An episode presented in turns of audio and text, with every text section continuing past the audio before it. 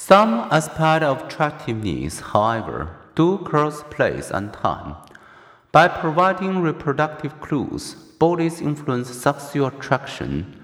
As evolutionary psychologists explain, men in many cultures, from Australia to Zambia, judge women as more attractive if they have a youthful, fertile appearance, suggested by a low waist to hip ratio.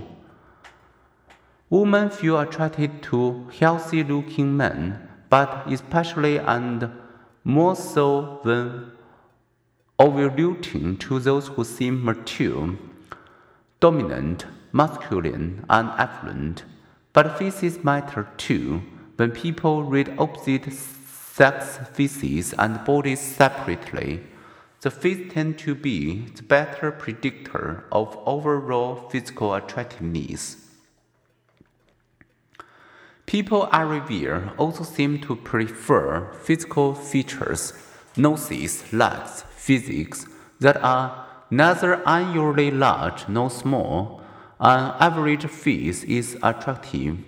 In one clever demonstration, researchers digitalized the face of up to 32 college students and used a computer to average men.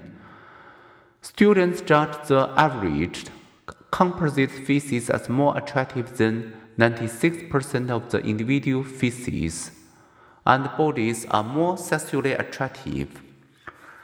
Meet either half of your face with its mirror image and your symmetrical new face would boost your attractiveness a notch.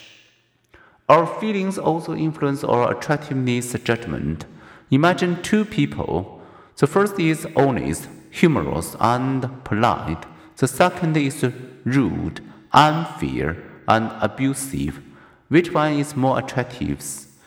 Most people perceive the person with the appealing traits as more physically attractiveness.